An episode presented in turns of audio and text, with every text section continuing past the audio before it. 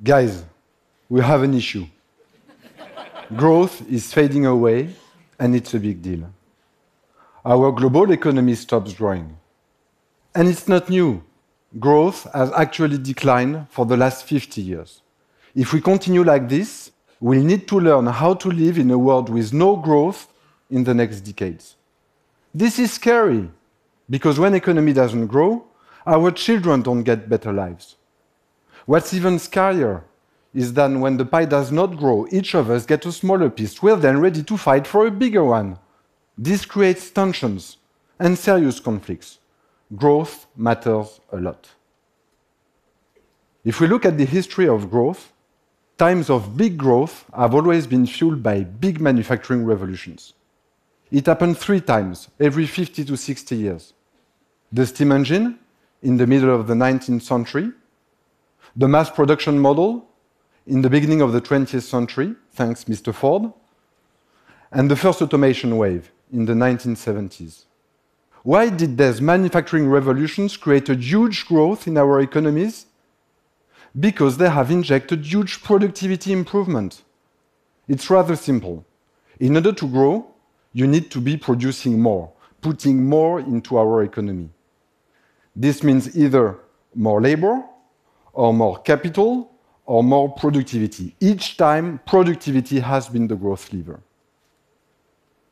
I'm here today to tell you that we are on the verge of another huge change, and that this change, surprisingly enough, is going to come from manufacturing again.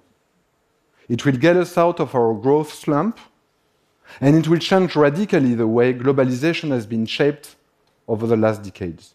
I'm here to tell you about the amazing fourth manufacturing revolution that is currently underway. It's not as if we've done nothing with manufacturing since the last revolution. Actually, we've made some pretty lame attempts to try to revitalize it. But none of them has been the big overhaul we really need to get us growing again. For example, we've tried to relocate our factories offshore in order to reduce cost and take advantage of cheap labor. Not only did this not inspire productivity, but it only saved money for a short period of time because cheap labor didn't stay cheap for long. Then we've tried to make our factories larger and we specialized them by product. The idea was that we can make a lot of one product and stockpile it to be sold with demand. This did help productivity for a while, but it introduced a lot of rigidities in our supply chain. Let's take fashion retail. Traditional clothing companies have built these offshore, global, rigid supply chains. When fast fashion competitors like Zara started replenishing their stores faster from two collections a year to one collection a month, none of them has been able to keep up with the pace. Most of them are in great difficulties today. Yet, with all of their shortcomings, those are the factories we know today. When you open the doors, they look the same as they did 50 years ago. We've just changed the location, their size, the way they operate. Can you name anything else that looks the same as it did 50 years ago? It's crazy. We've made all the tweaks to the model that we could, and now we hit its limits. After all of our attempts to fix the manufacturing model failed, we thought growth could come from elsewhere. We turned to the tech sector. There's been quite a lot of innovations there. Just name one, the internet. We hoped it could produce growth, and indeed, it changed our lives. It made big waves in the media, the service, the entertainment spaces, but it hasn't done much for productivity. Actually, what's surprising is that productivity is on the decline despite all of these innovation efforts. Imagine that, sitting at work, scrolling through Facebook, watching videos on YouTube, has made us less productive? Weird. This is why we are not growing. We failed reinventing the manufacturing space, and large technological innovations have played away from it. But what if we could combine those forces? What if the existing manufacturing and large technological innovation came together to create the next big manufacturing reinvention? Bingo! This is the fourth manufacturing revolution, and it's happening right now. Major technologies are entering the manufacturing space, big time. They will boost industrial productivity by more than a third. This is massive, and it will do a lot in creating growth. Let me tell you about some of them. Have you already met advanced manufacturing robots? They are the size of humans, they actually collaborate with them, and they can be programmed in order to perform complex, non-repetitive tasks. Today, in our factories, only 8% of the tasks are automated. The less complex, the more repetitive ones. It will be 25% in 10 years. It means that by 2025, advanced robots will complement workers to be together 20% more productive, to manufacture 20% more outputs, to achieve 20% additional growth. This isn't some fancy futuristic ideas. These robots are working for us right now. Last year in the US, they helped Amazon prepare and ship all the products required for Cyber Monday, the annual peak of online retail. Last year in the US, it was the biggest online shopping day of the year and of the history. Consumers spent $3 billion on electronics that day. That's real economic growth. Then there's additive manufacturing, 3D printing. 3D printing has already improved plastic manufacturing, and it now making its way through metal. Those are not small industries. Plastic and metals represent 25% of the global manufacturing production. Let's take a real example. In the aerospace industry, fuel nozzles are some of the most complex parts to manufacture. For one reason, they are made up of 20 different parts that need to be separately produced and then painstakingly assembled. Aerospace companies are now using 3D printing, which allows them to turn those 20 different parts into just one. The result? 40% more productivity, 40% more output produced, 40% more growth for this specific industry. But actually, the most exciting part of this new manufacturing revolution goes much beyond productivity. It's about producing better, smarter products. It's about scale customization.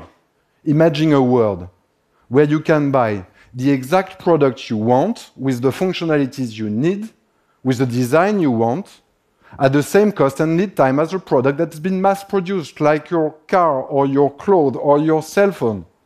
The new manufacturing revolution makes it possible. Advanced robots can be programmed in order to perform any product configuration without any setup time or ramp up. 3D printers instantaneously produce any customized design. We are now able to produce a batch of one product, your product, at the same cost and lead time as a batch of many. These are only few examples of the manufacturing revolution at play. Not only will manufacturing become more productive, it will also become more flexible, and those were exactly the elements of growth that we were missing. But actually, there are even some bigger implications for all of us when manufacturing will find its way back into the limelight. It will create a huge macroeconomic shift. First, our factories will be relocated into our home markets. In the world of scale customization, consumer proximity is the new norm. Then, our factories will be smaller, agile. Scale does not matter anymore. Flexibility does. They will be operating on a multi-product, make-to-order basis. The change will be drastic. Globalization will enter a new era. The east to west trade flows will be replaced by regional trade flows, east for east, west for west. When you think about that, the old model was pretty much insane. Piling up stocks, making product travel the whole world before they reach their end consumers. The new model, producing just next to the consumer market, will be much leaner, much better for our environment. In mature economies, manufacturing will be back home, creating more employment, more productivity, and more growth. Good news, isn't it?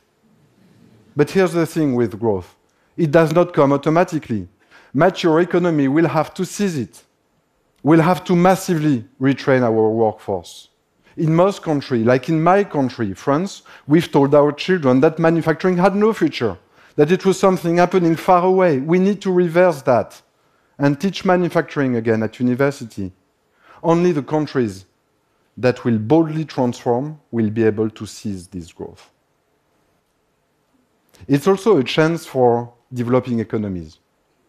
Of course, China and other emerging economies won't be the factory of the world anymore. Actually, it was not a sustainable model in the long term as those countries are becoming richer. Last year, it was already as expensive to produce in Brazil as to produce in France.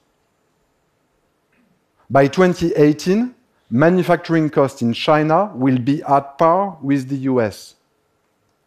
The new manufacturing revolution will accelerate the transition of those emerging economies towards a model driven by domestic consumption. And this is good because this is where growth will be created. In the next five years, the next billion consumers in China will inject more growth in our economies than the top five European markets together. This fourth manufacturing revolution is a chance for all of us. If we play it right, we'll see sustainable growth in all of our economies. This means more wealth distributed to all of us and better future for our children. Thank you.